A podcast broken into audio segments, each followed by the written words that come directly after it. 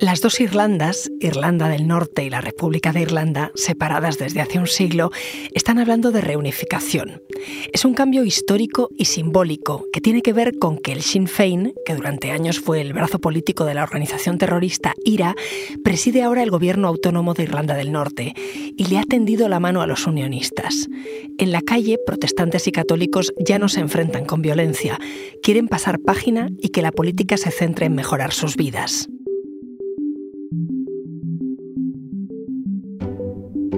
Soy Ana Fuentes. Hoy en el país, del odio al pragmatismo, ¿por qué en Irlanda se habla de reunificación?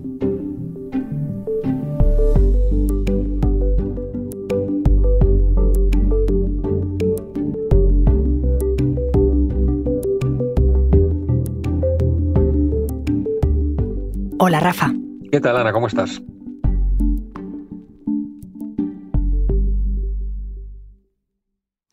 Entender el momento actual de Irlanda, he llamado a mi compañero Rafa de Miguel, que es corresponsal del país en Irlanda y Reino Unido. Cuéntame qué está pasando. Pues están pasando muchas cosas y muy interesantes. Creo que en Irlanda se está moviendo mucho la situación y tiene que ver con una sensación cada vez más extendida de que están surgiendo una serie de acontecimientos importantes, tanto políticos como sociales, que acercan cada vez más la idea de unidad de la isla. Una isla que lleva prácticamente un siglo separada. Empieza a surgir una posibilidad todavía remota pero real de que se llegara a producir algún día esa reunificación. ¿En qué se nota eso que se mueve? Pues hombre, se nota en el hecho, por ejemplo, de que por primera vez hay una política del Sinn Féin, ese partido que durante años fue el brazo de la organización terrorista IRA en la política, hay una persona, Michelle O'Neill, al frente de la jefatura de gobierno autónomo de Irlanda del Norte, con el cargo de ministra principal. Es simbólico, es simbólico porque realmente los protestantes y los católicos, los unionistas y los republicanos están obligados a compartir el poder para que esto funcione. Es realmente significativo que por primera vez los católicos, la comunidad republicana vea a uno de los suyos, a Michelle O'Neill, al frente de esa institución de autogobierno. Cuéntame, vamos un poco hacia atrás y explícame por qué es importante que haya llegado el Sinn Féin al poder. Durante largas décadas, esta región del mundo, Irlanda del Norte, sufrió una violencia sectaria absolutamente eh, eh, incomparable con, nada de lo que pudiera haber ocurrido en el continente europeo durante ese tiempo. Un enfrentamiento primero entre protestantes y católicos, pero luego eh, un enfrentamiento que implicó también al propio ejército británico que se desplazó para intentar poner orden que se llamó con el eufemismo de los travels, los troubles, los problemas, pero que en realidad fue un, conflicto que llegó casi a la categoría de militar. Y después de mucho esfuerzo se consiguió poner fin a, a eso con un acuerdo de paz, el Acuerdo de Viernes Santo de 1998 que tuvo el respaldo tanto del gobierno estadounidense como de los gobiernos de la República de Irlanda y del, Reino Unido, y que al final pues, consiguió poner un poco de orden en la situación y empezar a dotar a Irlanda del Norte de instituciones de autogobierno que tenían que funcionar siempre bajo un principio fundamental, el principio del consentimiento mutuo.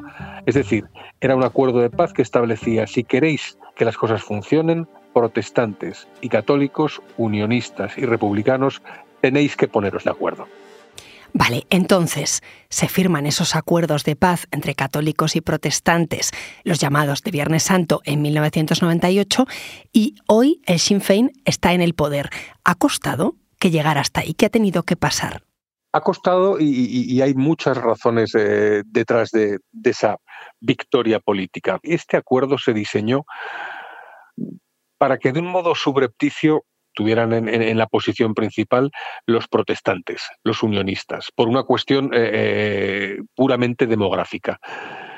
Pero en los últimos años las cosas han cambiado. Es decir, la población eh, católica, la, la, población republicana ha aumentado mucho más que la unionista.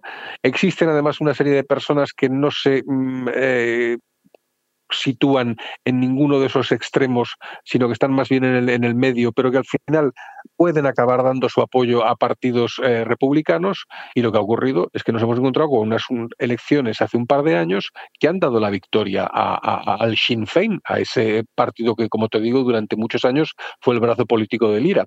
Y con esa victoria en la mano y con el acuerdo tal y como establece sus cláusulas en la mano, les corresponde a ellos ocupar el puesto de ministro principal, es decir, la principal jefatura de gobierno en las instituciones de Irlanda del Norte.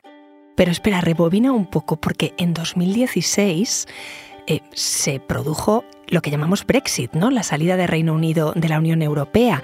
Eh, Reino Unido votó a favor de abandonar la Unión. ¿Eso cómo influyó? Mucho, influyó muchísimo porque la gran mayoría de votantes, no solamente eh, en la comunidad eh, católica y republicana, sino también en la comunidad unionista, acabó respaldando el voto contrario al Brexit. No querían el Brexit, no querían separarse de la Unión Europea. Así que muchos consideran en Irlanda del Norte que esto fue una imposición de los británicos, una imposición de Gran Bretaña, de la otra isla que decidió por su cuenta y riesgo y al margen de Irlanda del Norte que quería separarse de la Unión Europea. Eso ha colocado en muchos problemas a este territorio británico en otra isla, en la isla de Irlanda, porque para que funcionara todo el asunto del Brexit hubo que establecer una serie de acuerdos bastante complejos por los que Irlanda del Norte permanecía en el espacio aduanero y en el mercado interior de la Unión Europea. De ese modo se podía preservar la frontera con la República de Irlanda, que como forma parte también del territorio comunitario, de la Unión Europea. Era un asunto muy complejo y al final en lo que derivó desde un punto de vista político y desde un punto de vista social es en el sentimiento de muchas personas de que casi les traía más a cuenta seguir estando en la Unión Europea y por lo tanto pertenecer a Irlanda que pertenecer al Reino Unido y separarse de una institución comunitaria tan importante como es la UE, que les había dado tantos beneficios en los últimos años. Y con toda esa situación ganó el Sinn Féin por primera vez, ¿no? ¿Qué ocurrió entonces? Gana el Sinn Féin, gana entre otras cosas porque la comunidad unionista está absolutamente fragmentada y ya sabes que cuando tus rivales eh, tienen divisiones internas eh, la ventaja acaba siendo siempre para ti. Es decir, no es que el Sinn Féin hubiera tenido un apoyo masivo e incomparable al de convocatorias anteriores. Seguía creciendo, pero crecía de un modo lento. Lo que ocurre es que en este caso se beneficia de una comunidad unionista muy fragmentada precisamente a cuenta del Brexit, porque hay muchos eh, unionistas que consideran que el Brexit es la última traición de Londres, porque les separa todavía mucho más de la unión con el, con el Reino Unido, mientras que otros unionistas consideran que el Brexit supone muchos problemas económicos y sociales para esta parte de la isla. Con esa división interna entre, entre los unionistas, unos más radicales, unos más moderados, al final el voto les debilitó mucho y nos encontramos con que por primera vez en la historia la fuerza número uno en esas elecciones autonómicas fue el Sinn Féin. Ahora me sigues contando, Rafa. Enseguida volvemos. Porque escuchas hoy en el país y siempre tienes ganas de más, recuerda que los sábados y los domingos tienes nuevos episodios gracias a la colaboración de Podimo y El País Audio.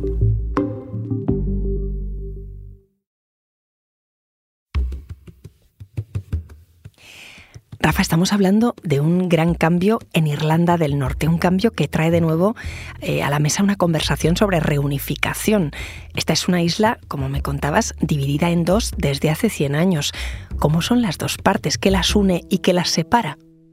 Uy, esa es una pregunta muy bonita y muy interesante. En realidad Irlanda es una, y cuando uno viaja por, por, Irlanda se da cuenta de que la isla, con sus tradiciones, sus costumbres, con su gente, es, es, es un único espacio cultural, histórico y político. Y de hecho, una de las cosas más curiosas de los acuerdos de Viernes Santo fue que la frontera que se estableció entre los dos territorios fue una frontera invisible. Es decir, uno puede viajar de una u otra parte de Irlanda sin apenas darse cuenta, más allá de la anécdota de que a lo mejor a dos kilómetros de distancia uno ha pagado el café en euros y luego lo que tiene que pagar en libras esterlinas. O a lo mejor la carretera te está indicando el trayecto en kilómetros y de repente a los pocos kilómetros las señales te indican distancias en millas. Pero más allá de esa anécdota, es una isla en realidad bastante homogénea, aunque luego tampoco lo es tanto, porque la República de Irlanda, con lo pequeñita que es, que son apenas 6 millones de personas, sabes que durante un tiempo mm, se la llamó el tigre celta, con las facilidades que daba para muchas empresas a la hora de pagar impuestos de sociedades muy baratos, atrajo a las grandes tecnológicas. En Dublín están Google, está Microsoft, está eh, Meta, están grandes consultoras financieras, tiene una industria aeronáutica de primer nivel.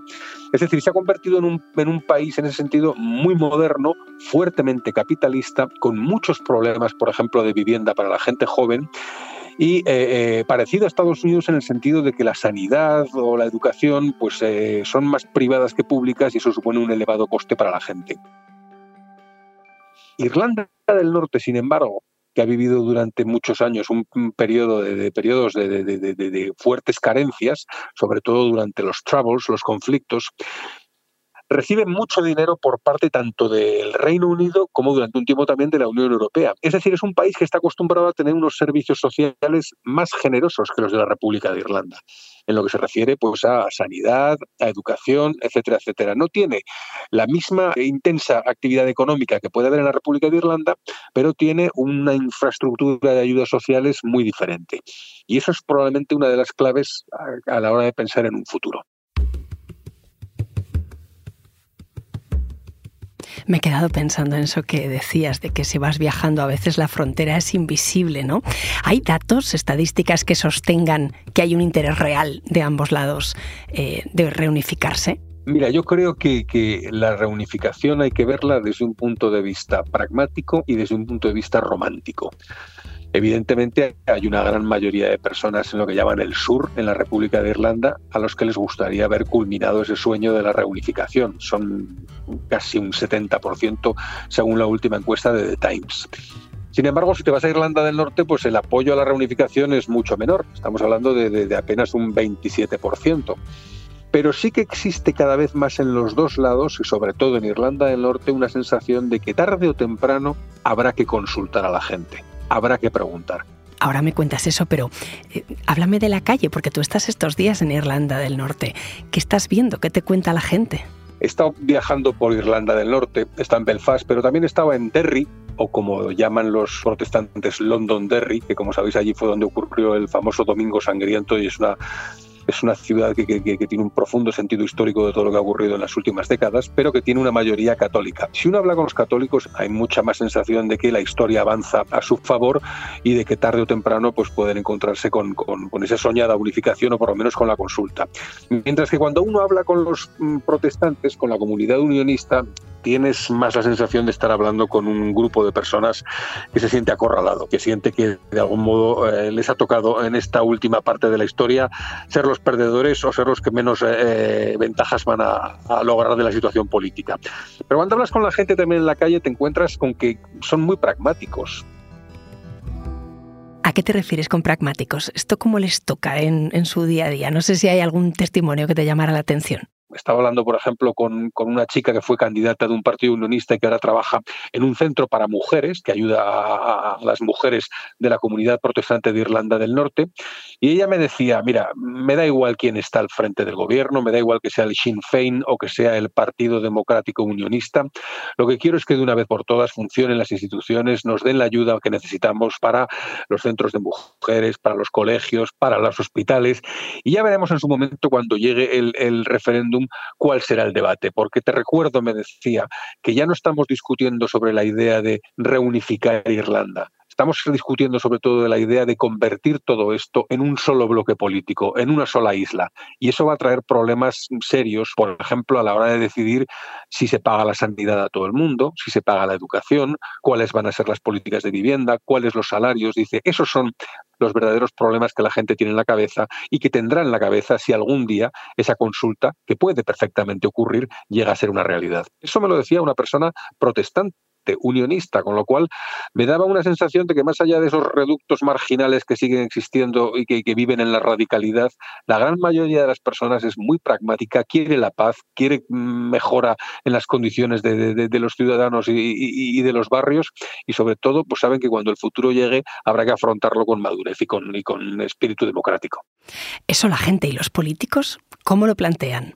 Los políticos son muy cuidadosos a la hora de, avanzar para no pisar callos. De hecho, incluso estos días el Sinn Féin, que, no puede evitar dar cierta sensación de victoria por lo que supone de, simbolismo histórico el haber alcanzado el puesto que ha alcanzado, son muy cuidadosos, dicen que no renuncian a su ideología y a sus aspiraciones, pero que lo importante ahora es volver a poner en marcha las instituciones de autogobierno, volver a conseguir la financiación que necesitan para todos los problemas que deben solucionar, por ejemplo, unos salarios de los funcionarios públicos incluidos incluido el personal sanitario que llevan congelados varios años y que necesitan actualizarse, o un, sistema sanitario público eh, que, necesita muchas ayudas para volver a funcionar en condiciones. Es decir, son muy pragmáticos porque saben que muchas declaraciones acaban siendo una mecha que estalla. Es decir, que la conversación está en la calle, está en la política y como decías, antes o después se le preguntará a la gente, pero legalmente es posible hoy ese referéndum. El acuerdo de paz de Viernes Santo lo que establece es que es el propio ministro para Irlanda del Norte del gobierno del Reino Unido el que en un momento determinado, según su propio criterio y oteando el horizonte, tiene que decir, mm, intuyo que ya hay una mayoría que respaldaría la unificación y como lo intuyo en base a las encuestas que me están llegando, voy a proponer que se celebre un referéndum. Es decir, así de simple y así de flexible es el mecanismo. O sea que constitucionalmente, por supuesto que es posible. ¿Y de todo esto, Reino Unido qué dice?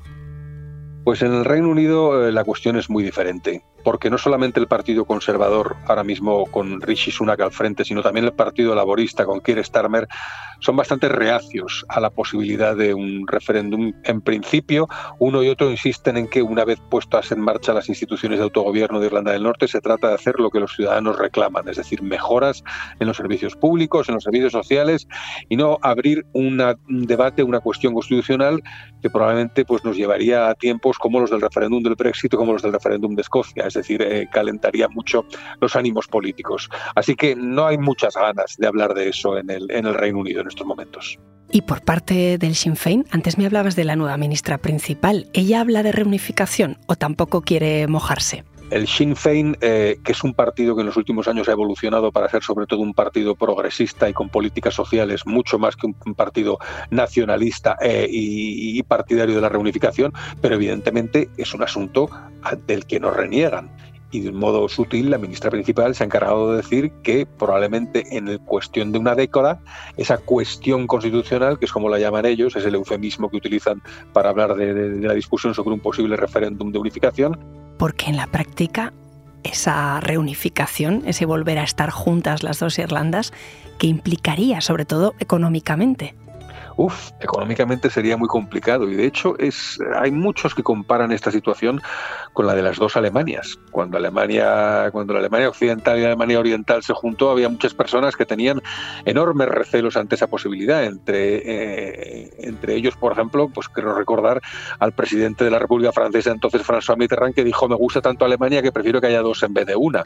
Todos estaban, eran muy conscientes de que los problemas económicos y, y sociales que podían surgir de unir dos bloques que culturalmente e históricamente y políticamente eran ya muy diferentes después de tantos años de separación, eh, eh, iba a suponer problemas. En este caso es algo parecido. Es decir, el sueño de una, de, una Irlanda unida sigue vivo, sigue muy presente en los dos lados de la frontera, pero los análisis reales sobre el coste económico y social que eso puede conllevar están también sobre la mesa. Gracias, Rafa. Un abrazo.